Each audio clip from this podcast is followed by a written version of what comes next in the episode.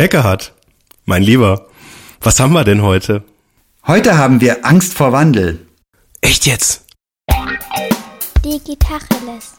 Digitacheles. Digitacheles.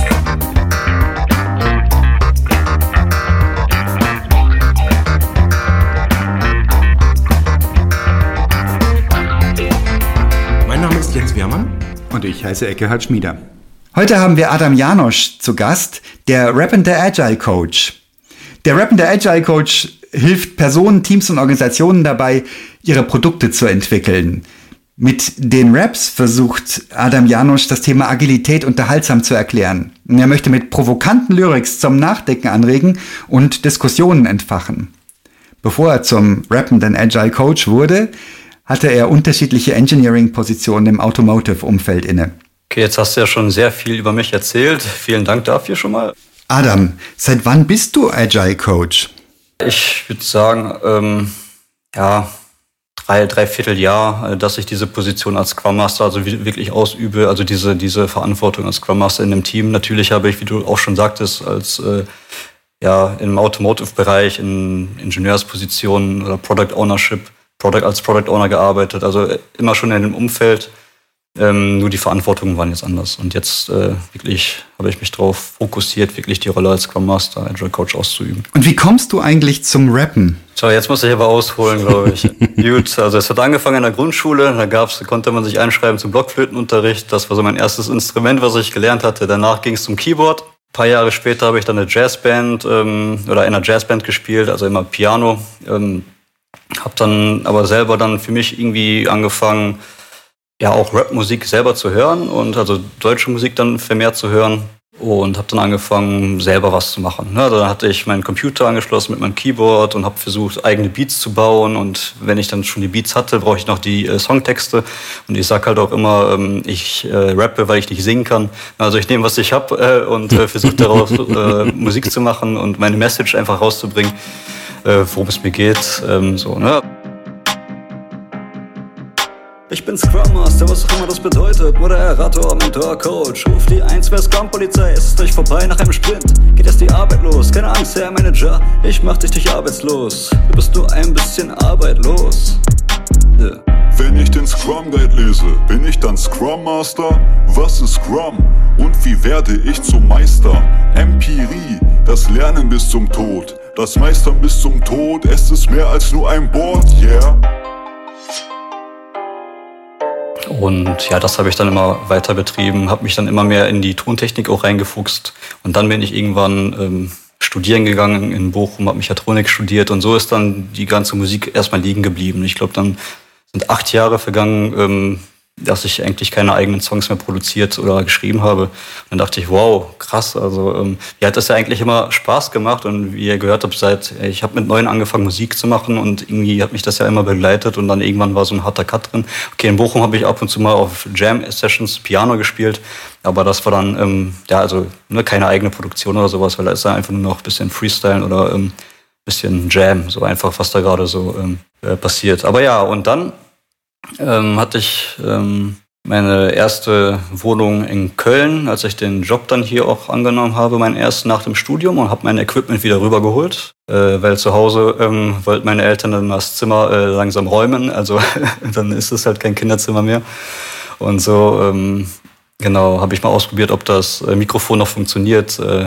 ob das vom Staub befreit, alles angeschlossen. Und dann dachte ich mir, okay, jetzt, jetzt, äh, worüber willst du rappen? Und damals habe ich mich dann gerade angefangen, also als vom Systemingenieur eher, also vom klassischen Projektmanagement auch eher in Richtung agiles Projektmanagement äh, zu interessieren und zu entwickeln. Und dann in Köln gibt es halt eine gute agile Community, die ich dann auch immer besucht hatte. Und da konnte man immer Fragen oder Probleme mitnehmen und die da in der Gruppe diskutieren. Und dann, ich sage halt auch immer irgendwie von der Community für die Community. Und dann dachte ich, okay, was kann ich machen? Und ähm, so habe ich dann zwei Dinger genommen, die ich einfach äh, ja, liebe. Und dann ähm, habe ich die einfach kombiniert und so kam dann dieser agile Rap daraus. Und ich kann die ganzen agilen Prinzipien halt auch auf die Musikproduktion irgendwie anwenden, Musikentwicklung und Musikschaffungsprozess. Ne? Das ist ja auch ein Experiment. Und ich wusste ja auch, die, wie, wie die Leute darauf reagieren oder die agile Community oder die Leute bei LinkedIn oder wer auch immer ja, das dann jetzt hört, weil das ist ja etwas Neues, was es so ja auch noch nicht gab. Und dann ähm, Als Prinzip dachte ich mir, okay, verabschiede dich mal vom Perfektionismus, guck, dass du jetzt nicht ein ganzes Album erstmal aufnimmst und da ein, ein Jahr Arbeit reinsteckst, sondern guck raus, dass du erstmal so einen MVP rausbringst, also so einen kleinen Prototypen, den du halt schnell validieren kannst, schnell Feedback bekommst. Und so habe ich wirklich so einen 15 Minuten Beat, also in 15 Minuten ein Beat gebaut, die erste Strophe ja. ähm, aufgenommen äh, da habe ich den Scrum Master gedisst, habe das dann aufgenommen und habe das dann bei LinkedIn gepostet und einfach mal geguckt, okay, wie reagieren die Leute darauf? Und die Leute fanden, fanden das dann halt lustig, weil es wahrscheinlich wahr war. Und so kam dann der zweite Part, der dritte Part, so war der erste Song fertig und so kam dann so eine Regelmäßigkeit rein, dass ich jetzt mehrere Themen habe und mehrere Songs und so kam das dann zustande. Und jetzt, ja, mir macht das ja auch Spaß. Und es ist ja auch toll, so ein bisschen Frust äh, loszulassen, sich äh, ne, ein paar Sachen von der Seele zu schreiben. Äh, man sagt ja auch, Rap ist sowas wie Therapie. Ne? Also kann man das ja auch sehen. ja. Backlog oder nicht im Backlog? Das ist hier die Frage.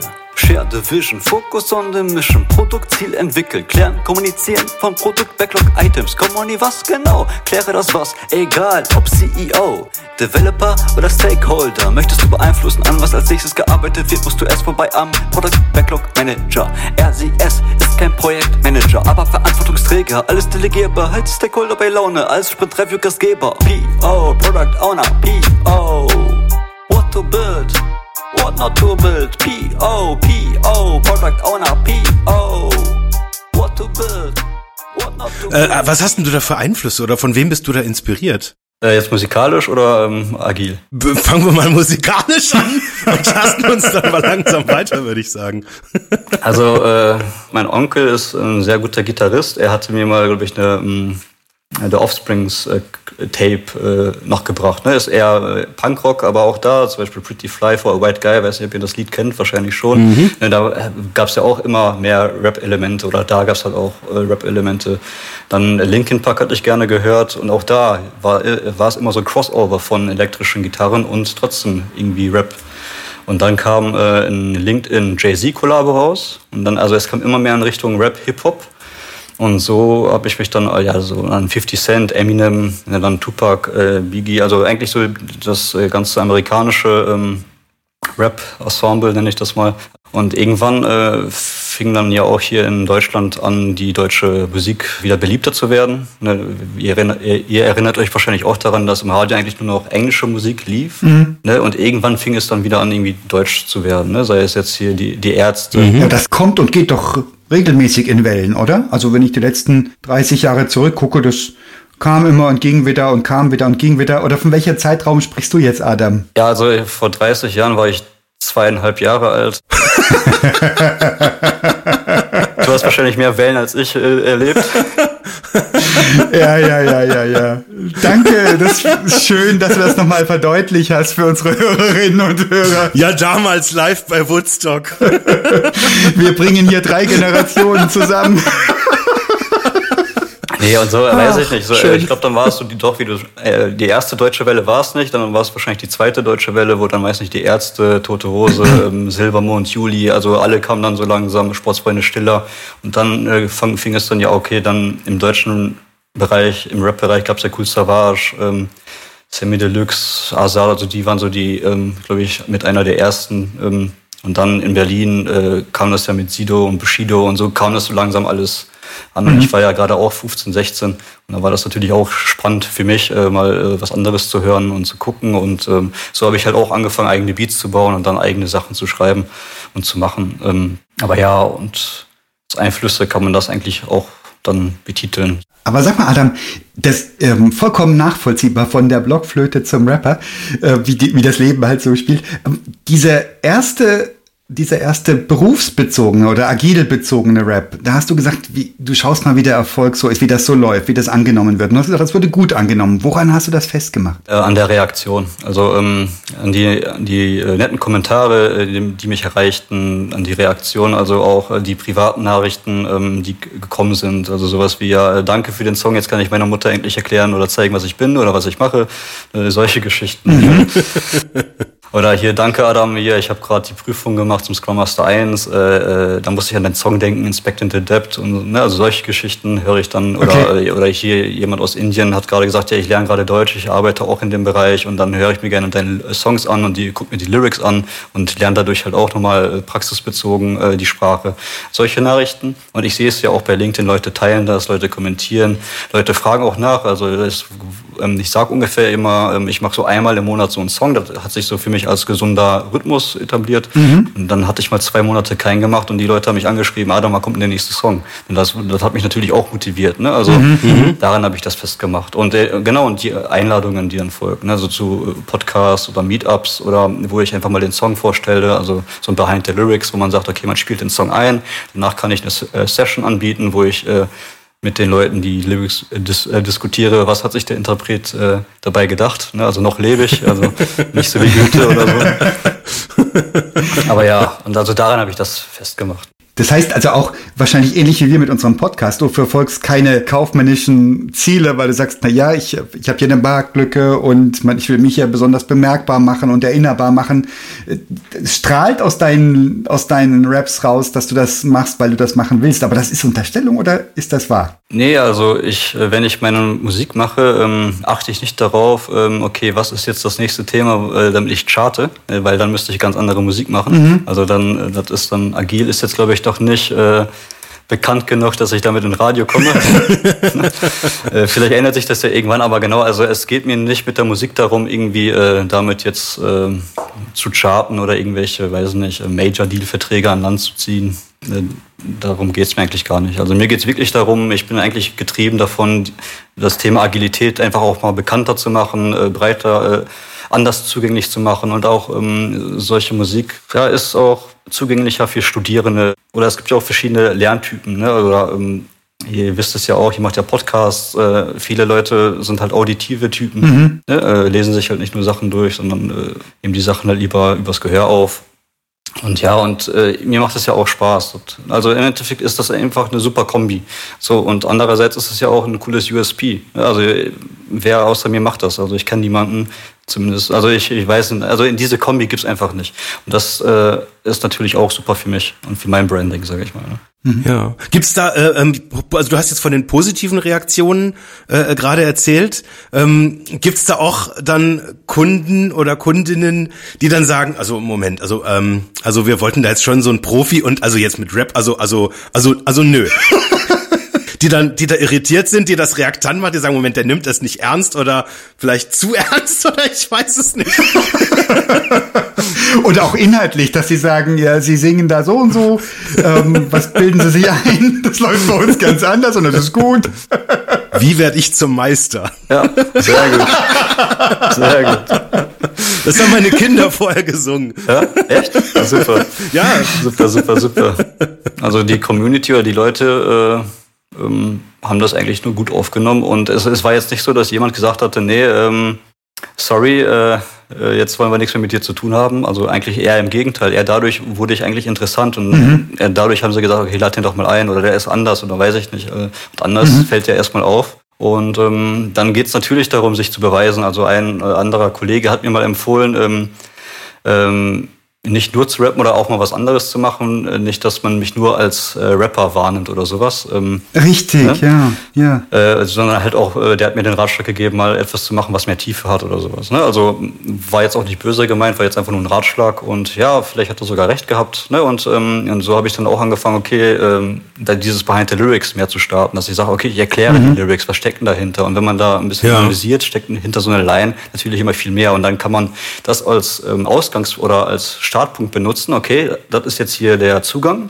Der Song, lass uns die Lyrics anschauen und dann lass uns auch drüber diskutieren und tiefer reingehen. ja. Und die haben bei mir auch super funktioniert, die Lyrics. Also die, jede Zeile schlägt bei mir an. Das sind alles ähm, Dinge, die in meinem, seit, seit zehn und mehr Jahren zu meinem Alltag gehören.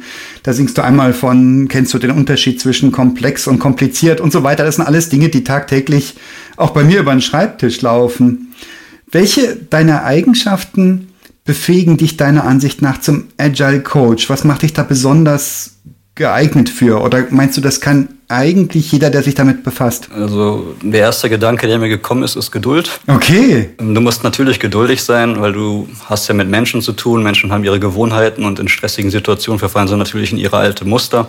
Und da geht es eigentlich darum, dass du jetzt nicht von heute auf morgen erwarten kannst, dass sich alles ändert und dass du die ganze Welt retten kannst und alle Themen auf einmal adressieren kannst, sondern ist äh, also oft in der Retro, ähm, so nennt man das ja, wenn man ein bisschen reflektiert im Team, dann identifizieren wir erstmal ganz viele Probleme und dann picken wir uns eins raus und das äh, untersuchen wir und dann ähm, versuchen wir das erstmal zu fixen, bevor wir jetzt alles einmal angerissen haben, uns, äh, weiß nicht, 20 neue Action-Items oder 20 neue Sachen, äh, die wir jetzt anders machen wollen, ähm, uns dazu verpflichten und am Ende macht sie eh keiner. Also es ist ja leichter, äh, es geht ja um Gewohnheiten irgendwo auch, die dann zu etablieren, dann fängst halt klein an, fängst mit einer an und dann, wenn das ähm, passt, reflektierst halt in der nächsten Retro. Wenn das sitzt, okay, dann nimmst du wieder das nächste Thema mit auf und versuchst das zu verändern. Also ich würde sagen, als Agile Coach musst du schon Geduld haben, muss ein guter Zuhörer auch sein, weil also natürlich der einfache Weg wäre zu sagen, ähm, was heißt einfach, ich weiß gar nicht, ähm, vielleicht wird es einfach auch gar nicht funktionieren, wenn ich jetzt sage, okay, ich bin jetzt der Scrum Master, ich weiß, wie das geht, macht jetzt das, was ich sage und Punkt. Aber das ist ja genau am Thema irgendwo vorbei, weil es geht ja eher darum, wir haben ja mit komplexen äh, Problemen zu tun. Und wenn wir komplexe Probleme haben, geht es ja eher darum, dass die Teams befähigt sein sollten oder, oder alles haben, was sie brauchen, um da reinzuwachsen, um sich dem Problem zu stellen. Ja, weil wenn wir jetzt, äh, sonst könnten wir ja ganz klassisches Projektmanagement machen, wenn wir relativ einfache Probleme haben, wo eh alles klar ist, dann brauchen wir auch dieses agile so erstmal gar nicht. Ne? Das kann man ja auch so sagen. Und äh, da müssen die Leute halt reinwachsen. Also es ist ja irgendwie wie ja, Erziehung halt auch. Ne? Und man begleitet die Leute, man gibt ihnen Hilfestellungen, man führt die Leute dahin. Und ähm, ich weiß ja auch nicht alles. Ne? So, sonst ähm, wäre es ja auch vermessen zu sagen, ich kann jetzt in die Zukunft sehen, weil das ist ja genau der Fall, warum wir überhaupt agil haben, weil, weil wir es einfach nicht können. Diese Ursache-Wirkung-Beziehung existierte ja nicht so eindeutig. Deswegen ist es ja so schwierig. Und wir brauchen das Team als Ganzes, interdisziplinär, sagt man ja so schön. Ne? Ähm, mhm. zusammengewürfelt. Und genau, man muss eigentlich ein Teamplayer sein ähm, und sich jetzt nicht als, weiß ich nicht, ähm, Star-Stürmer positionieren und sagen, ich mache jetzt alles, gib mir den Ball, sondern es geht wirklich darum, okay, lasst uns irgendwie als Team gucken, wie funktionieren, wie funktionieren wir als Team. Und ja, man muss halt genau zuhören, ähm, hatte ich schon gesagt. Aber halt ähm, auch äh, führen können. Ne? Also man muss schon motivieren, man muss nicht nur reden, sondern man muss sich natürlich auch selber an die Dinge halten, die man da halt auch sagt. Und das versuche ich natürlich auch ähm, äh, zu zeigen und zu spiegeln. Das gelingt mir natürlich auch nicht. Ich bin ja auch nur ein Mensch, aber natürlich ist die Intention da wichtig, dass du auch, natürlich hab, bin ich ein Mensch, ich habe auch Gefühle, ich habe auch mal einen schlechten Tag, wo ich auch mal denke, okay, lass mich in Ruhe, aber trotzdem musst du ja, äh, zum einen ist es ja auch in Ordnung, das dann zu sagen, ne? also Fehlerkultur oder sagen, ey, ganz ehrlich, mir geht's gerade nicht so gut oder sowas. Ähm, äh, dass das auch in Ordnung ist, offen miteinander zu sprechen über alles. Ne? Das ist, äh, ist ja auch wichtig. Also du hast schon eine gewisse Vorbildfunktion, ähm, die muss man sich halt auch bewusst sein. Ja, jetzt habe ich viel erzählt. Ich hoffe, das Wichtigste war dabei. Ich bin total beeindruckt. Also diese, diese Fähigkeiten. Geduld ist wahrscheinlich was, was man mitbringt. Sicher auch trainieren kann, aber was man so im Wesen mitbringt. Das vermisse ich bei mir dann eher. Da staune ich immer bei Menschen, die das in großen Schritten mitbringen. In kleinen Schritten vorgehen, das kann man sicher lernen. Gut, der Zuhörer sein ist auch, glaube ich, eher so intrinsisch, ne? dass du neigst dazu, mehr senden zu wollen oder du neigst dazu, wirklich aufnehmen zu können. Oder kann man das lernen, guter Zuhörer sein? Also, ich glaube, solche Dinge kannst du halt auch lernen. Also, mhm. Leute, die zu viel reden, ähm, werden dann erstmal sagen, gut, dann sage ich erstmal gar nichts mehr. Fällt den Leuten natürlich auch schwer. Mhm. Und dann, dann neigt, neigt man vielleicht erstmal zu einer Überkompensation, dass man erstmal gar nichts mehr sagt, wo man dann eigentlich, also man muss da halt auch, ähm, ja, man muss mit Menschen können. Ich glaube, das ist halt die, mhm. glaube ich, die wichtigste Eigenschaft. Empathie. Man muss äh, versuchen, die Leute zu verstehen und auch nicht nur das, was sie sagen, sondern vielleicht auch ein bisschen dahinter blicken, wie, wie, sie, wie sie das sagen oder warum sie das sagen. Auch einfach mal nachfragen. Und ja, vielleicht, also man darf, glaube ich, auch gar nicht stur sein. Man muss da schon ähm, nachhaken und äh, hinterhergehen. Also dass das ähm, äh, also meine Freundin sagt gerne, ähm, wenn sie erklärt ihren Freunden, Freundinnen, wie auch immer, was mache ich eigentlich beruflich, also ich jetzt, dann sagt sie ja, ich bin, ich bin Kindergärtner für Erwachsene. Ne? Hast du ja auch irgendwo recht, ne? Oh, so viel zum Thema Wertschätzung. ja, um das leicht zu erklären. Ne? Das ist natürlich nur ein Bereich von vielen. Ne? Aber ja. ja. Und du hast gesagt, Adam, Teamplayer und Fehlerkultur, das triggert bei mir auch das unglaublich verbrauchte Begriffe Teamplayer kenne ich seit ich äh, überhaupt irgendwie im Berufsleben unterwegs bin. Es gibt keine Stellenanzeige ohne den Begriff Teamplayer. Und das reicht ja von bis und das hat einen großen Wandel erfahren durch die Agilisierung. Das heißt, du hast übergreifende Teams, du hast äh, klare Verantwortung, du hast Verantwortungen im Team, hast nicht mehr den großen Zampano, der irgendwie erzählt, so und so muss das gehen. Ähm, das finde ich eine ganz, ganz spannende Kiste. Und ja. Fehlerkultur ist das andere große Ding. Nochmal, was eben alle gerne für sich reklamieren ja. und kaum welche bieten können in meiner Wahrnehmung da draußen. Ja. Ich würde gern beim, beim großen Zamper nur kurz einhaken. Ähm. Dein Stichwort, Jens. Man beachte. Nein, äh, weil wenn wir von Veränderung reden, reden wir ja tatsächlich über zwei Arten von Veränderung. Oder weil du hast das auf deiner Webseite äh, mit dem Satz, äh, wir leben in dem Jahrhundert der Komplexität, finde ich sehr trefflich auf den Punkt gebracht. Ähm, was ich spannend finde, ist, dass wir auf der einen Seite so auf dieser Produktebene davon ändern, dass wir Produkte eben heute anders bauen. Ähm, und eben, früher hat man einfach sich überlegt, wie sieht das aus? Und dann hat man das schön wasserfallmäßig runterentwickelt. Das macht man halt in der Regel halt heute nicht mehr. Was ich aber ähm, viel spannender jetzt noch finde, und da würde ich dich auch mal fragen, wie du das so erlebst. Ähm, dieses Denkparadigma. Ich glaube, früher hat man mit Teamplayer was völlig anderes gemeint. Da hat man halt gemeint, dass halt der große Zampono oben drüber stand und das Team halt einfach akzeptiert hat, was der vorgegeben hat und dann quasi gemeinsam die Befehle halt befolgt. Ähm, das war, glaube ich, irgendwie früher. Ähm, äh, so dieser dieser Teamfähigkeitsbegriff ähm, wie erlebst du das heute und wo, ist wo sind so diese diese Grenzen äh, von den Menschen mit denen du jetzt so beruflich konfrontiert bist Lange Frage, lass mich mal überlegen, lass mich mal sortieren. Die hat gesessen.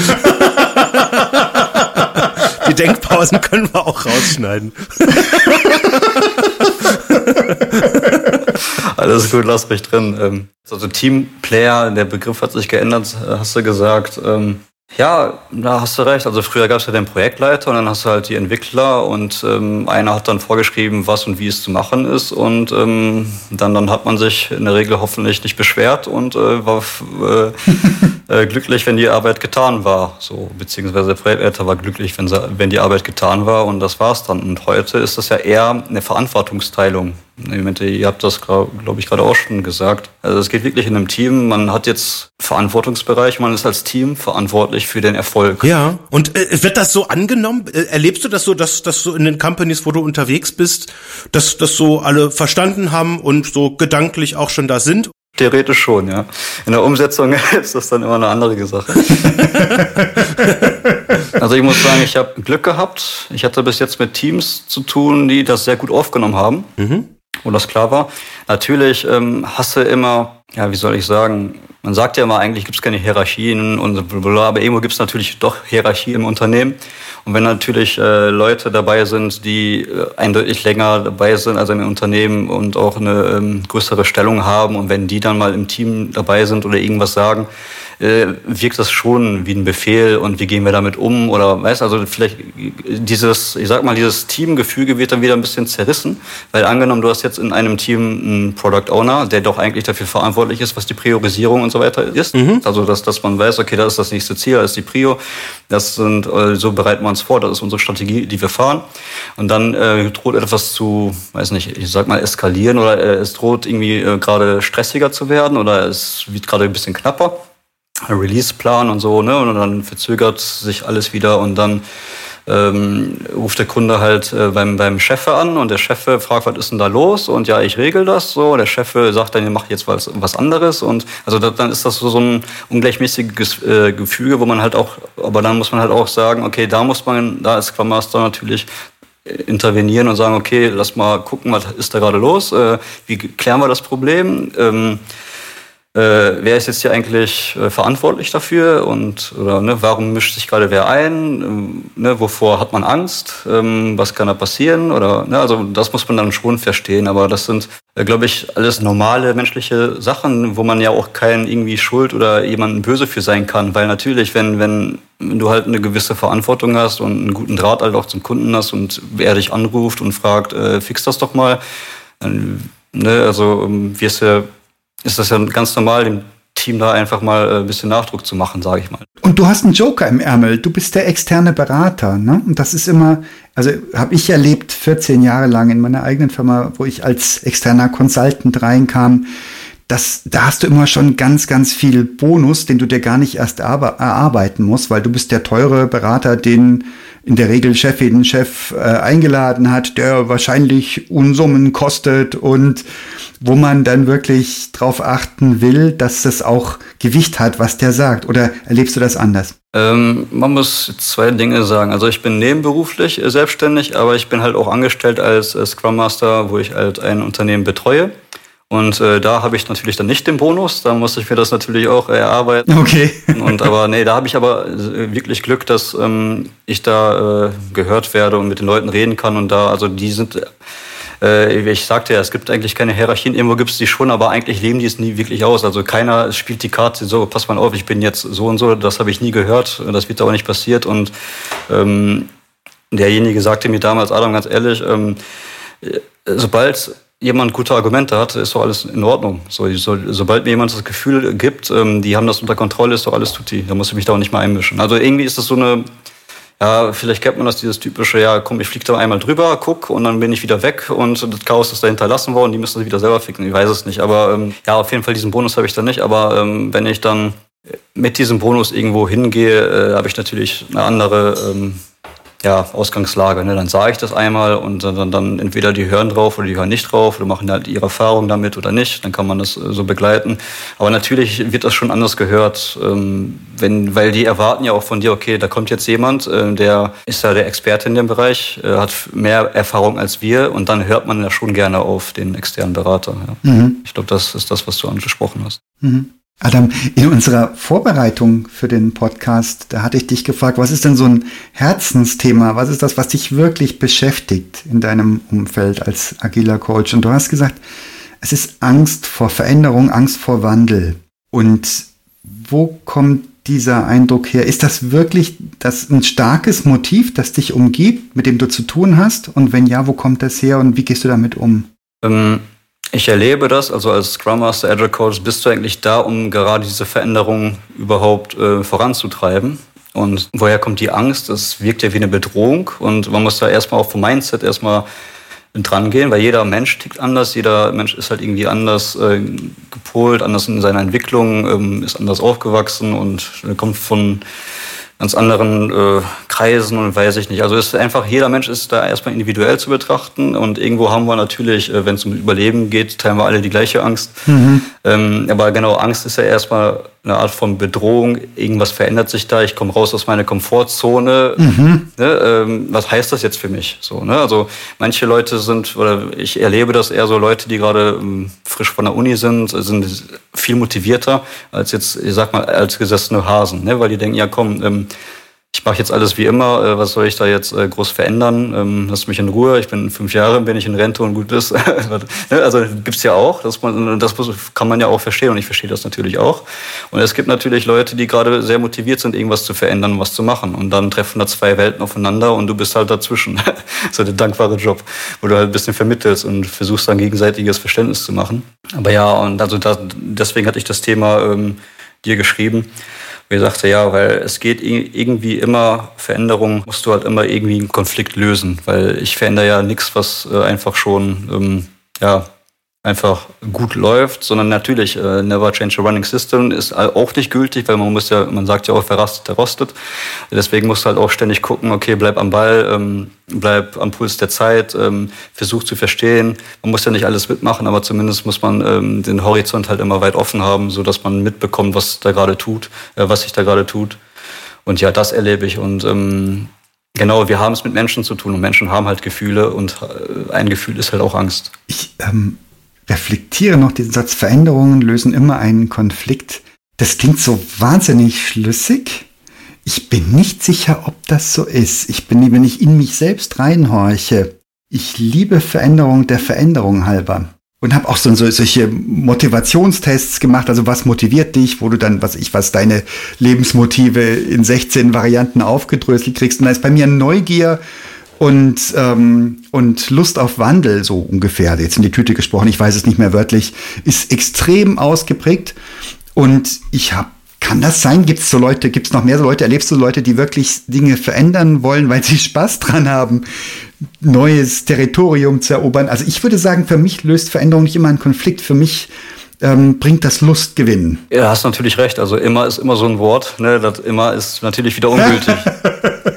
ne? Also weil immer ist, ist es nie. Aber ja, genau. Also es gibt ja immer verschiedene Motive, äh, ja, Motive, Motivgründe, also was motiviert mich gerade, warum mache ich gerade etwas, warum bin ich gut im etwas, mhm. mache ich etwas aus der Aufgabe heraus, weil ich einfach sage, okay, ich will jetzt einfach den perfekten Song bauen, mhm. der vorher noch nie da war, ich will einfach Kunst machen, ne? Äh, oder äh, will ich jetzt gerade einfach, warum mache ich einen Song, ja, ich will einfach ein Thema adressieren, was mich gerade stört, mhm. ne? oder ich, ne, also worum geht's hier gerade? Ähm, was motiviert mich gerade? Ne? Also das, ist natürlich auch sehr wichtig, äh, herauszufinden, welcher Mensch gerade im Team, auch welche, also unabhängig von den Business, Business-Zielen oder Projektzielen oder Produktzielen, auch die persönlichen Ziele.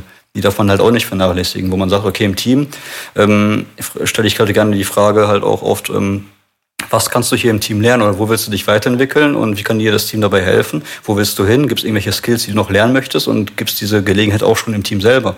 Dass man sagt, okay, dann, dann arbeite doch mal mit dem zusammen oder na, dieses typische Pairing macht, macht da mehr, äh, bringt euch gegenseitig was bei, äh, um da auch persönlich irgendwie zu wachsen und das auch zu adressieren. Und äh, natürlich hast du recht, also ähm, Veränderungen sind nicht nur immer aus Konflikt lösen, aber was ich ähm, ja, beobachtet habe, ist natürlich irgendwo, wenn du mit Menschen zu tun hast, ist das Erste, was sich verändert, ähm, irgendwie etwas, was natürlich irgendwo ein Pain hat. Und ich sage ja auch gerne, oder was ich halt auch gesehen hatte, ist immer so, ähm, Wann verändert man etwas, wenn der Pain groß genug ist? Also wenn der Schmerz groß genug ist, ist man umso motivierter, äh, etwas äh, zu verändern. Ne? Also jetzt auf der negativen Seite, aber das geht natürlich halt auch auf die positive äh, auch. Mhm. Wenn die Lust, das Lustgewinn groß genug zu sein verspricht, ja. Ja, Richtig, richtig. Also du kannst ja immer in beiden Richtungen denken. Ja. Du hast von Emotionen gesprochen und jetzt habe ich auch noch Lustgewinn und du hast Angst genannt. Ähm, wie nimmst du Menschen die Angst vor Veränderung? Vielleicht empfinden die den Druck noch gar nicht schlimm genug, aber irgendeine keine Ahnung, Firmenleitung äh, sagt, empfindet den, den Änderungsdruck stark und ja. gibt jetzt dem, dem einzelnen Mitarbeiter, der Angst hat, äh, noch mehr Angst, indem, indem man gesagt kriegt, jetzt kommt hier ein toller Agile Coach rein und der zeigt euch mal, wie man Agile macht und wie man überhaupt heute Produkte macht und vorangeht. Wie nimmst du denen das? Also ähm, ich stelle mich ja gerne, was ich gerne mache in einem Team, wenn ich neu äh, dazukomme, ist ja dieses Bild Your Own Scrum Master, wo du äh, darum geht es ja wirklich, die Erwartungshaltung äh, an die Rolle oder an die Verantwortung des Scrum Masters oder, als, ne, lass mal jetzt die, äh, den Begriff Scrum Master raus, also als, mich als Mensch. Ich bin ein Mensch in einem Team, wir sind jetzt ein gemeinsames Team, ich bin jetzt der Neue. Ähm, was erwartet ihr von mir? Wie kann ich euch helfen? So, ne? Und dann, dann sehe ich ja schon mal, was alles auftaucht. Mhm. Ähm, und das das habe ich dann als Gruppe so und dann mache ich gerne diese One-on-Ones, also dass ich mit jedem einfach mal äh, spreche und den einfach mal kennenlerne oder die, äh, und frage, okay, ne, ähm, was kann ich dir tun? Und meine Erfahrung war bis jetzt eigentlich immer, ähm, die haben sich gefreut, dass jetzt jemand da ist, äh, der äh, etwas verbessert. Weil man muss ja auch sagen, wenn du als, ja, wenn du beauftragst wirst, irgendwo reinzukommen, ähm, dann kommst du nie in irgendein Projekt, wo alles immer rosig und alles toll ist, sondern eher ist die Motivation, okay, jetzt muss da jemand kommen, der uns da helfen muss. Und äh, vielleicht ist da eher die Erwartungshaltung zu groß, dass man sagt, okay, jetzt kommt der, der Hero, der Held, der alles fixt. Vielleicht, und das ist natürlich auch das andere Extrem, wo du halt dann äh, auch erzählen musst, okay, ich kann euch helfen, ähm, dass wir als Team da gewisse Sachen adressieren, aber lösen müsst ihr die halt auch immer noch selber. Mhm. Also na, man, wir müssen die halt zusammen lösen, aber ich kann sie jetzt nicht für euch alle lösen, weil das ist ja auch nicht in der Sache. Mhm. Hatten wir auch irgendwie am Anfang, weil darum geht's ja nicht, weil ich kann halt auch nicht in die Zukunft sehen, was die nächsten Probleme sein werden.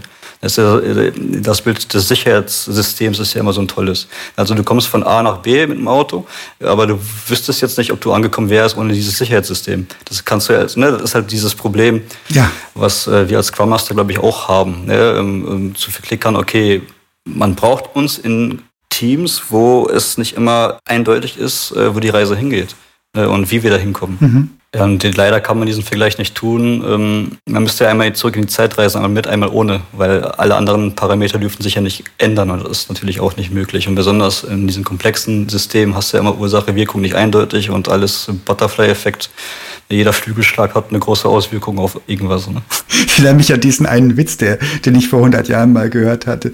Da sitzt jemand im Park und schreit und schreit und schreit sich die Seele raus. Dann kommt jemand hin, hört mal, was schreien Sie denn so? Ja, ich vertreibe die Löwen hier aus dem Park. Ja, aber hier gibt's doch gar keine Löwen. Ja, was glauben Sie, was hier los wäre, wenn ich nicht schreien würde?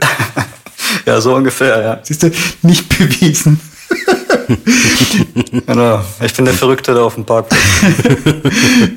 Adam, woran siehst du denn Teams scheitern? Oder, oder was ist passiert, wenn sie dich holen, die Leute? Ja, lass mich mal überlegen, was ist passiert. Ähm, natürlich, der Klassiker ist natürlich ja, äh, Jetzt kommen immer noch zu viele Bugs rein, ne? also zu viele Fehler äh, oder zu viele äußere Störeinflüsse. Ne? Also irgendwelche, wir nehmen uns was vor und trotzdem ähm, erreichen wir unser Ziel sowieso nie in einem Sprint, weil ja ständig irgendwie die Priorisierung geändert wird. Ne? Also irgendwelche Support-Tickets oder irgendwelche Kundenanfragen oder immer wird irgendwie was Wichtigeres äh, kommen. Ne? Also man kann eigentlich gar nicht sich äh, committen auf so ein Zwei-Wochen-Ziel oder sowas. Mhm. Das erlebe ich halt oft, dass viele Teams damit Probleme haben. Was machst du dann oder was, was passiert? Passiert dann in so einer Situation, wenn jetzt durch äußere Störeinflüsse quasi die ursprüngliche Planung ad absurdum geführt wird? Mhm. Angenommen, es gibt jetzt irgendeinen wichtigen Bug und die Kunden drehen durch, dann kann man das ja irgendwie nachvollziehen, dass dann auch irgendwie jemand reinkommt und sagt, so, jetzt ist hier Ne, offensichtlich hat der Weg ein anderer. Danke nochmal für die Theorie, aber wir, wir, wir lösen jetzt mal, wir machen das jetzt mal ganz kurz klassisch. Also man muss natürlich erstmal mit dem arbeiten, was man gerade hat. Also wo sind wir gerade? Ne? Und das meint ihr am Anfang, man kann jetzt nicht von heute auf morgen einfach jetzt sagen, okay, wir machen alles komplett anders, sondern wir müssen gucken, okay, was ist gerade, also das brauche ich gerne, was ist gerade der größte Painpoint, was, was stört uns gerade am meisten, was, womit können wir einfach die low-hanging fruit, sagt man ja auch gerne. Also was ist so das nächste, kleinste, Übel, was wir gerade beseitigen können, aber einen großen Einfluss irgendwo hat. Und ähm, wenn das natürlich so ein Problem ist, dann muss man sagen, okay, lass uns irgendwie äh, klären, äh, wie die Priorisierung ist. Also was ist das nächste Ziel? Vielleicht muss man das äh, Release jetzt erstmal so nehmen, wie es ist, aber das nächste Release, da gehen wir schon vorher in die Planung auch mit den Stakeholdern und erklären denen, okay, lass uns das jetzt mal so anders ähm, handhaben. Und äh, auch, wir können da ja auch da, also normalerweise, wenn der Stakeholder sowas hat, für den ist ja immer alles wichtig oder alles kritisch, alles dringlich. Und dass man den da einfach auch mal äh, abholt und fragt, okay, was kann denn wegfallen jetzt? Ne? Weil wir können halt nicht alles machen. Und da muss man dann auch sagen, oder man muss da auch lernen, ähm, als Product Owner auch Nein zu sagen. Das ist ja dann auch wichtig, dass man sagt, okay, es gibt nun mal diese Verantwortlichkeit, das ist jetzt so und wenn wir das so machen wollen, dann müssen wir auch nach unseren Regeln irgendwo auch spielen. Also es geht ja auch da um Zusammenarbeit, nicht nur im Team selbst, sondern halt auch mit den Stakeholdern zusammenarbeiten. Und ähm, natürlich äh, gucken, dass da auch das Vertrauen aufgebaut wird. Ne? Also da auch Retros, was ich sehe, was oft vernachlässigt wird. Also Team-Retros äh, finden statt, aber auch mal ähm, Retros mit den Kunden. Also man hat ja diese Review-Termine, wo man halt immer über die Arbeit spricht, aber vielleicht macht man auch mal so einen Termin mit den Stakeholdern ähm, und äh, wie arbeitet man da zusammen? Also dass man da sich irgendwie auch einigt, was ist denn jetzt wirklich dringlich und wichtig? Und dass man sagt, okay, kann das denn zwei Wochen warten ne, oder muss das alles sofort gemacht werden? Weil oft ist das den Leuten einfach gar nicht bewusst. So. Also die denken einfach, ja, je lauter ich, ich schreie, dann, dann gewinne ich die Priorisierung, weil ich bin ja nicht der einzige Stakeholder, sind ja noch fünf andere. Ne, und der, der lauteste, der, der gewinnt. Aber so ist das ja gar nicht, sondern man muss ja auch sagen, okay, man muss auch alle Stakeholder mal zusammentrommeln äh, und sagen, okay, das ist jetzt unser gemeinsames Produkt. Ähm, ähm, lass uns da irgendwie agreeen. Das ist das jetzt das nächste Wichtigste, woran wir jetzt uns orientieren. Also ich würde halt auch vielleicht auch mal kleinere Produktgoals einfach mal definieren. Okay, das ist jetzt unser nächster Release-Goal. Das ist so dann der Hauptfokus, darum geht's. Ähm, und sowas. Also auch da ein bisschen mehr Klarheit reinzubringen. Ja. Ich habe ich hab eine gemeine Frage gleich, Entschuldigung. Ach, das war noch nicht gemein bis jetzt, okay. Ich habe auch eine gemeine Frage, aber welche gemeine ist die erst? Ich wollte sagen, mein lieber Adam, das klingt unglaublich rückversichert, nicht nur was du sagst, sondern auch wie du sagst. Du hast auch so eine Stimme, da könnte ich mir vorstellen, wenn ich selbst boah, äh, etwas agitiert bin und denk, boah, was hat die denn jetzt gerade von mir erzählt, so ein Scheiß und stimmt ja gar nicht und was nicht. Und ähm, ich würde an dich geraten als den Agile, Agile Coach und du würdest sagen, mit dieser Stimme, mit dieser ruhigen Gestus auch alles relativ sachlich aufdröselnd würde ich sagen, ja, stimmt, ja, auch mal Nein sagen, ähm, die Priorisierung umplanen und mal kleine Release-Goals definieren, was du genannt hattest. Das klingt alles sehr, sehr vernünftig. Weißt du von deinen eigenen Ängsten oder wie gehst du um, wenn es dich irgendwo kalt erwischt? Ich, also meine These von meinem Leben bisher ist ja, wir haben ja alle so einen Schalter auch, den muss nur jemand mal drücken und dann gehst du los, obwohl man von außen sagen würde, ja, was, was regst du dich denn auf? Ist doch ganz, ganz normale Frage gewesen. musst du das Musst du sowas kennen und wissen? Oder wie ist das für dich? Also was mir hilft in meinem Job als Scrum Master, muss ich auch sagen, ich war ja vorher Product Owner. Also ne, ich kenne natürlich die Ängste oder die Probleme des Product Owners. Ich habe da natürlich auch meine Erfahrung als Product Owner irgendwie gemacht, musste da auch irgendwie reinwachsen und kenne die Probleme und verstehe dann, wo, wo es äh, mal hakt und äh, wo es ist. Und so kann ich mich besser in diese Verantwortung hineinversetzen und da helfen und da auch mal mitkommen und da äh, einfach besser aushelfen. Mhm. Ähm, das hilft mir einfach äh, bei der täglichen Arbeit, würde ich so sagen. Und ähm, ich sag mal so, ich denke, ich bin eigentlich ein ausgeglichener Mensch und ähm, ich versuche dann immer zu relativieren. Mhm. So, ja, ich glaube, das ist auch eigentlich eine Grundhaltung. Und deswegen sagt man auch, dieses Agile, es ist nicht nur Scrum, irgendein Framework, was du jetzt einfach aufsetzt und es funktioniert, sondern deswegen sagt man ja eigentlich auch, dass Agile ist Mindset, also es geht um Werte, um Prinzipien.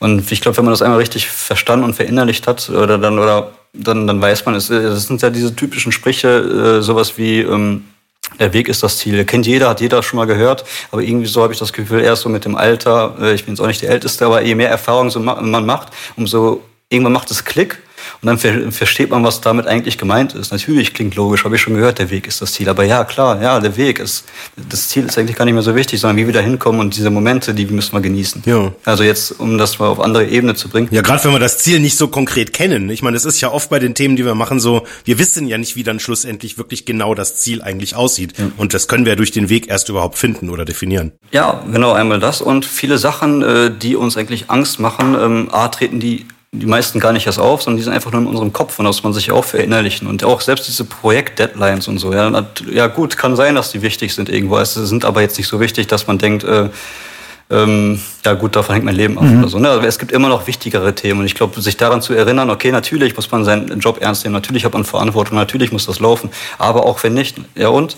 Also ähm, wenn, ein krasses Beispiel, wenn jetzt hier jemand äh, ja, äh, sterben sollte, der nah in deinem Kreis ist, ne, dann lässt du auch alles liegen und gehst dahin. Oder weißt du, oder, dann, dann, dann lässt du so, ne, so ist es ja auch. Und eigentlich kann man dafür dankbar sein, dass sonst rund, rundherum eigentlich alles stabil läuft oder alles, ne, also deswegen, das hilft mir zu relativieren. Hm. Ähm, natürlich habe ich durch meine Rolle ähm, auch mal unangenehme Gespräche, das gehört ja auch dazu, weil natürlich, ähm, man trifft auf einsichtige Menschen und man trifft auf nicht einsichtige Menschen und auch meine Meinung ist auch nur eine Meinung. Ne? Und äh, wenn ich da mit Leuten ähm, reden muss, die viel mehr Erfahrung haben als ich, äh, versuche die mal zu überzeugen. Ne? Und Ne, und dann muss man sich ja auch irgendwie versuchen, gegenseitig zu verstehen. Ja. Später habe ich ja auch erst gelernt, ähm, man geht nicht irgendwo hin, um den anderen von seiner Meinung zu überzeugen, sondern eigentlich sollte man in ein Gespräch gehen, in der Hoffnung, dass man klüger da rausgeht. Ja. Ne, also eigentlich will ich nur noch meine Bedenken äußern. Ich will versuchen, den anderen zu verstehen. Ich will sagen, wie ich das sehe.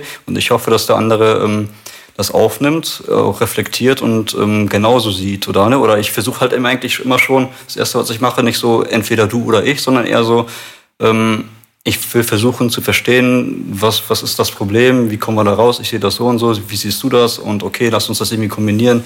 Den Leuten recht zu geben, ist, das kann so oft einfach äh, Wunder bewirken, das glaubt man gar nicht. Ja. Also allein schon diese Grundhaltung am Anfang, wie man da reingeht. Es ist kein Kampf, sondern es ist okay äh, wir sitzen im gleichen Boot, es bringt mir jetzt auch nichts, wenn deine Hälfte äh, nicht untergeht und meine schon oder andersherum. Ne? Ja, ja klar, zumal ich meine, Angst ist jetzt erstmal eine Emotion und eine Emotion ist jetzt per Definition erstmal nicht richtig oder falsch, sondern sie ist halt erstmal subjektiv da und damit ist sie im Zweifel, wenn man es jetzt irgendwie einordnen will, für denjenigen, der die Angst verspürt, was auch immer das jetzt konkret für eine Angst ist, erstmal eine Emotion, die man glaube ich auch äh, ähm, erstmal akzeptieren muss und dann jetzt eben, also gegen eine Angst zu argumentieren, funktioniert wahrscheinlich per Definition schon mal nicht oder in der Praxis halt nicht, sondern man kann ja im Prinzip dann nur ja gucken, was ist der Auslöser und vielleicht sind da ja, also es gibt ja auch durchaus Veränderungen, die uns nicht nach vorne bringen, wo eine Angst auch ja, möglicherweise sogar gar nicht so verkehrt ist, erstmal auch kritisch einer Veränderung gegenüber zu sein oder ich, ich formuliere es mal positiv, den Status quo bewahren zu wollen. Jens, ich bin total gespannt auf deine auf deine böse Frage, stell sie. Nein, die ist, die ist, die ist ein bisschen ketzerisch. Einfach, ähm, äh, ich würde mich jetzt mal aus da, über deine Meinung interessieren, wo du persönlich sagen würdest, da ist die Grenze von Scrum, da ist Scrum als Methode, weil irgendwie gefühlt in meinem ganzen beruflichen Korridor alles ist Scrum. Wir machen quasi nur noch Scrum. Und wenn wenn man über Wasserfall spricht, dann gibt's irgendwie immer so ganz komische Blicke und sagen, ja, das ist doch alt, das das ist doch, das geht doch nicht mehr. Ähm, wie siehst denn du das? Wo wo ist, wo sind die Grenzen? Oder gibt es überhaupt Grenzen von Scrum? Oder ist das die allheilig machende Methode? Es ist jetzt suggestiv, wenn ich das so formulieren. Irgendwie schon ein bisschen. Merkst du selber, ne? Also ich finde die Frage sehr gut und ich finde die Frage sehr wichtig, weil ich denke halt auch, also Scrum kann einfach nicht die Lösung für alles sein. Das ist einfach nicht so. Ne? Es gibt ja diese schöne äh, Cinevin-Matrix oder Stacy-Matrix. Ähm, da schaut man erstmal, wo bin ich gerade? Habe ich ein einfaches Problem? Also wenn ich jetzt hier äh, ein Eis kaufen möchte, baue ich mir auch kein Scrum-Team auf und einen Prozess und äh, überlege mir erstmal, wie viele äh, Eissorten ich möchte und mache ein User Story Mapping und bla bla bla mache ich ja auch nicht. Es ist ja einfach einfach äh, und ich hole mir einfach mein Eis oder wenn meine Waschmaschine kaputt geht, ähm, äh, gut, dann ist der Abfluss verstopft. Also ich gehe da sehr analytisch dann dran und gucke, äh, was das Problem ist. Und ich äh, trommel jetzt nicht einfach mein äh, Scrum-Team zusammen, ey, kommt mal vorbei, wir müssen hier erstmal ein Planning machen. erstmal das Wasser aufwischen. ja.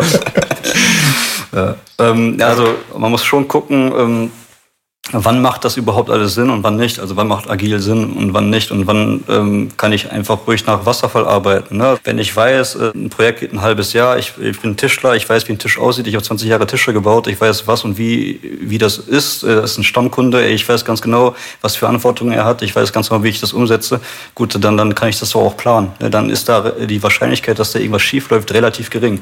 Und dieses Agile hilft doch eigentlich nur dabei, ähm, ja, mit Ungewissheit klarzukommen. Ja, und deswegen Scrum an sich ist ja eigentlich, man sagt ja, da gibt, ja, gibt es ja diesen berühmten Spruch, es ist irgendwie leicht zu verstehen, aber schwer umzusetzen. Und ich denke, es ist schwer umzusetzen, äh, weil es Menschen sind, die da drinnen sind und äh, die miteinander zusammenarbeiten müssen. Und ähm, Scrum ist ja nur so eine PDF von 12, 13 Seiten. Ja, da, da ist jetzt eigentlich auch kein Hexenwerk. Und, das, und in einem Song von mir geht es ja auch darum, irgendwo hier, wenn ich den Scrum Guide lese, bin ich dann Scrum Master. Ne, was ist Scrum? Wie werde ich zum Meister? Ne? Aber damit wollte ich auch sagen, ähm, ja, du bist halt auch nie ein richtiger Meister, weil die Meisterung hast du eigentlich bis zu deinem Lebensende, weil du immer dazulernen musst. Ich glaube, du brauchst diese demütige Haltung, dass du halt nie immer alles wissen kannst. Und da gibt's ja, äh, vor mir waren auch schon kluge Leute da, die sie gesagt haben, ähm, äh, je mehr ich weiß, desto weniger weiß ich. Ne? Das kommt ja auch nicht von mhm. mir. So. Da war irgendwie Sokrates oder äh, Einstein, der das nochmal umformuliert, umformuliert hat. Ja. Und ich glaube, wenn du irgendwann diese Haltung erreicht hast, dann kommst du einfach auch im Leben besser und du kommst mit Menschen einfach besser klar. Und natürlich gehört es das dazu, dass du viele Erfahrungen gemacht und ähm, sammelst. Ne? Also Erfahrungen machen und Erkenntnisse umsetzen. Und das alles muss dann jedes Mal dann wieder mit ins Team reinbringen. Und man muss auch sagen, jedes Team ist halt auch wieder anders, weil sobald ein Teammember geht oder kommt, beginnt natürlich der ganze Team psychologische Prozess auch wieder von vorne. Ja, deswegen, also nein, Scrum ist nicht einfach die Lösung für alles. Wir machen Scrum und äh, alles ist, wir alle haben uns lieb und alles funktioniert. So, so wird es nie sein und davon muss man sich auch verabschieden. Man muss halt immer fragen, ähm, wo sind wir hier gerade? Äh, verstehe ich das Problem? Weiß ich, wie ich es umsetzen möchte? Wer ist gerade da? Ähm, äh, was, was fehlt uns und ähm, wie wollen, wollen wir das gerade machen? Mhm. Kannst du dich an einen äh, Beispiel erinnern, ähm, wo ähm, die Angst eines Teammembers irgendwas in dir ausgelöst hast, irgendwas, irgendeine besondere Emotion oder wo mit dem Team danach irgendwas passiert ist? Lass mich mal kurz überlegen. Spiel mal kurz einen Song von dir ein. Moment. Das sind alles Theorien in deinem Kopf. Eine Frage bleibt, sag, wer erledigt den Job? Das System ist mehr als nur die Summe seiner Teile. Du kannst lange planen, hast du Langeweile. Alles Theorien in deinem Kopf. Eine Frage bleibt, sag, wer erledigt den Job? Das System ist mehr als nur die Summe seiner Teile. Du kannst lange planen, hast du Langeweile. Komplexe Systeme müssen reifen und sich selbst organisieren, mit dem Umfeld interagieren und sich selbst regulieren. Adaptiv ist das Zauberwort. Für Unvorhersehbarkeit ist Command Control der falsche Ort. Wenn du weißt, woran man steht, warum bist du nicht unsterblich? Einfach alles selbstverständlich, außer die Erkenntnis. Lineares Denken bei komplexen Problemen führt zum Verhängnis. Ist es kompliziert? Wenn du ein Verhalten schwer vorhersagen kannst, dann ist es komplex. Man kann nicht Teams konstruieren und fremdsteuern, wenn du komplexe Probleme lösen willst. Teams müssen sich selbst managen, experimentieren und reifen. Und ja, der Scrum Master ist Teil des Teams. Wie war die Frage nochmal? klasse, klasse, klasse, ich liebe es. nee, die Frage war, ähm, hast du äh, irgendein Erlebnis, was dich oder was das Team irgendwie emotional ähm, beeinflusst hat, dass dadurch, dass jemand im Team eine Angst geäußert hat und du das besprochen hast, dass irgendwas Besonderes passiert ist, irgendwie, dass sich das Team weiterentwickelt hat, dass sich das Produkt vielleicht sogar weiterentwickelt hat, dass sozusagen jetzt Angst sozusagen was Positives oder vielleicht auch was Negatives, ist ja eigentlich wurscht, ähm, bewirkt hat. Ich, also man merkt, glaube ich, einfach in der Teamstimmung, wenn man ähm, einfach mal auch als auch als Vorbildfunktion, wenn man einfach sagt, ja, ich habe jetzt hier gerade ähm, ne, äh, Scheiße gebaut oder weiß ich, darf ich das hier sagen? Ja, ja. ich glaube schon. da waren wir schon schlimmer unterwegs. ja,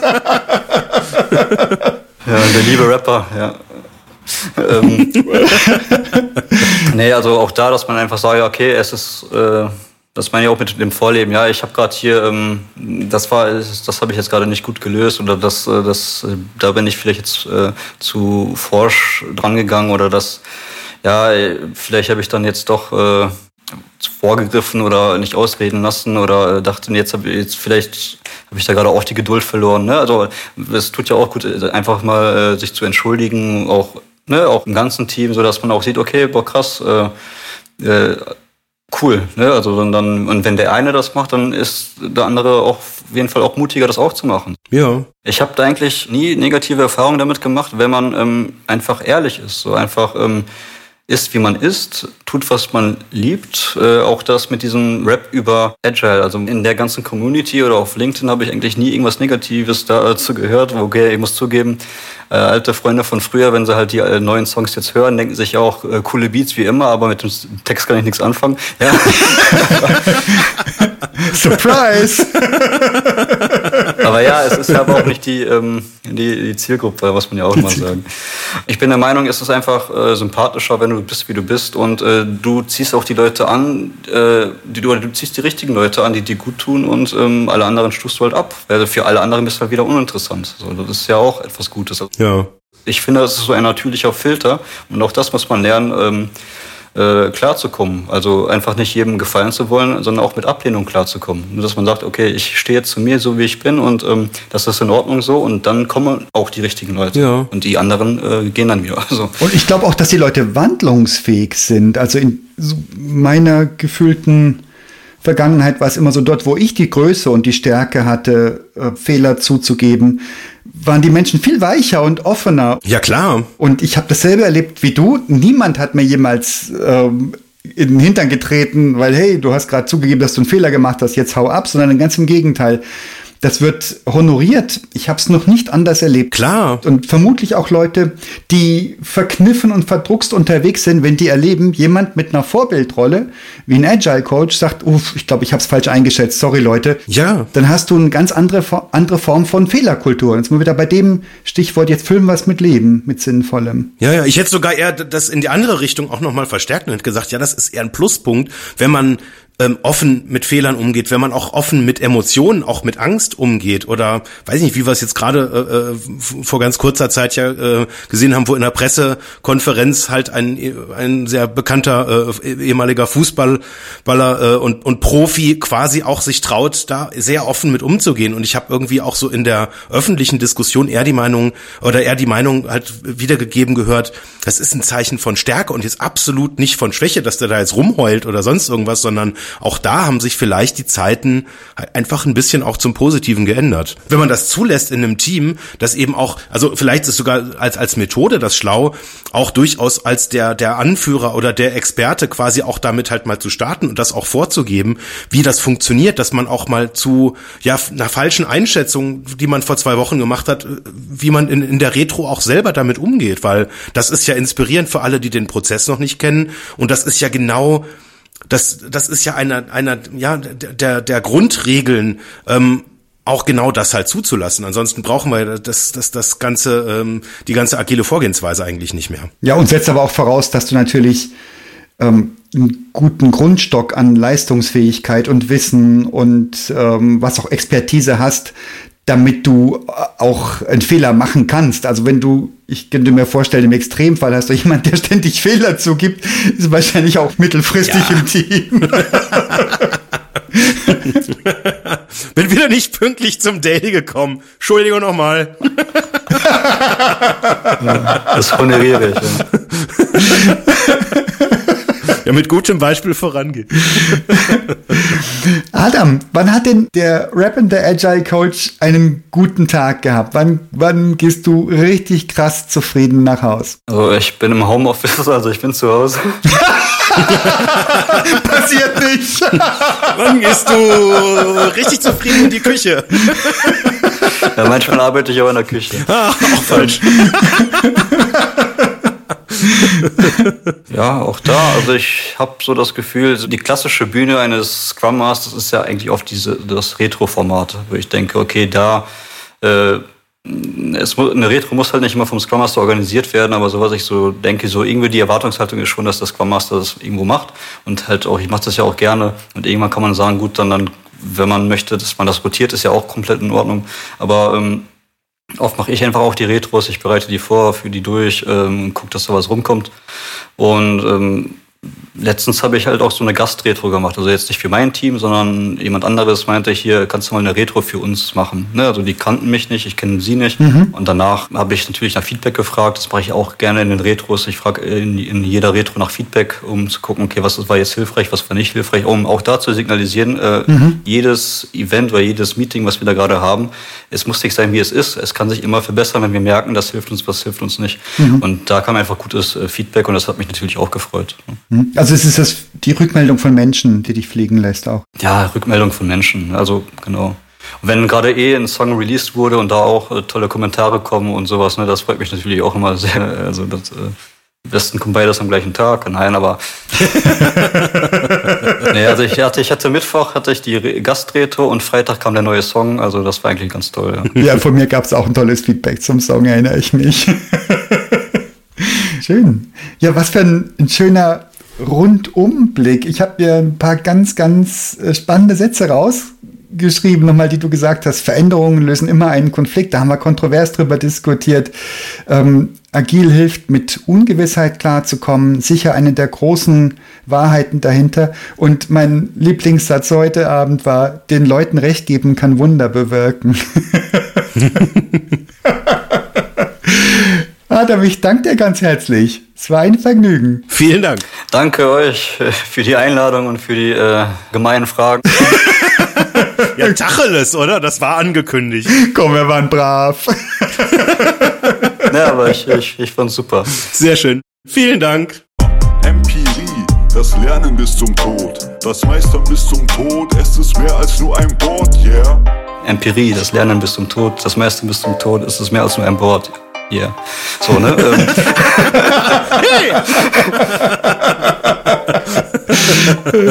Jens kann Beatboxen übrigens. Entschuldigung. also, tschüss.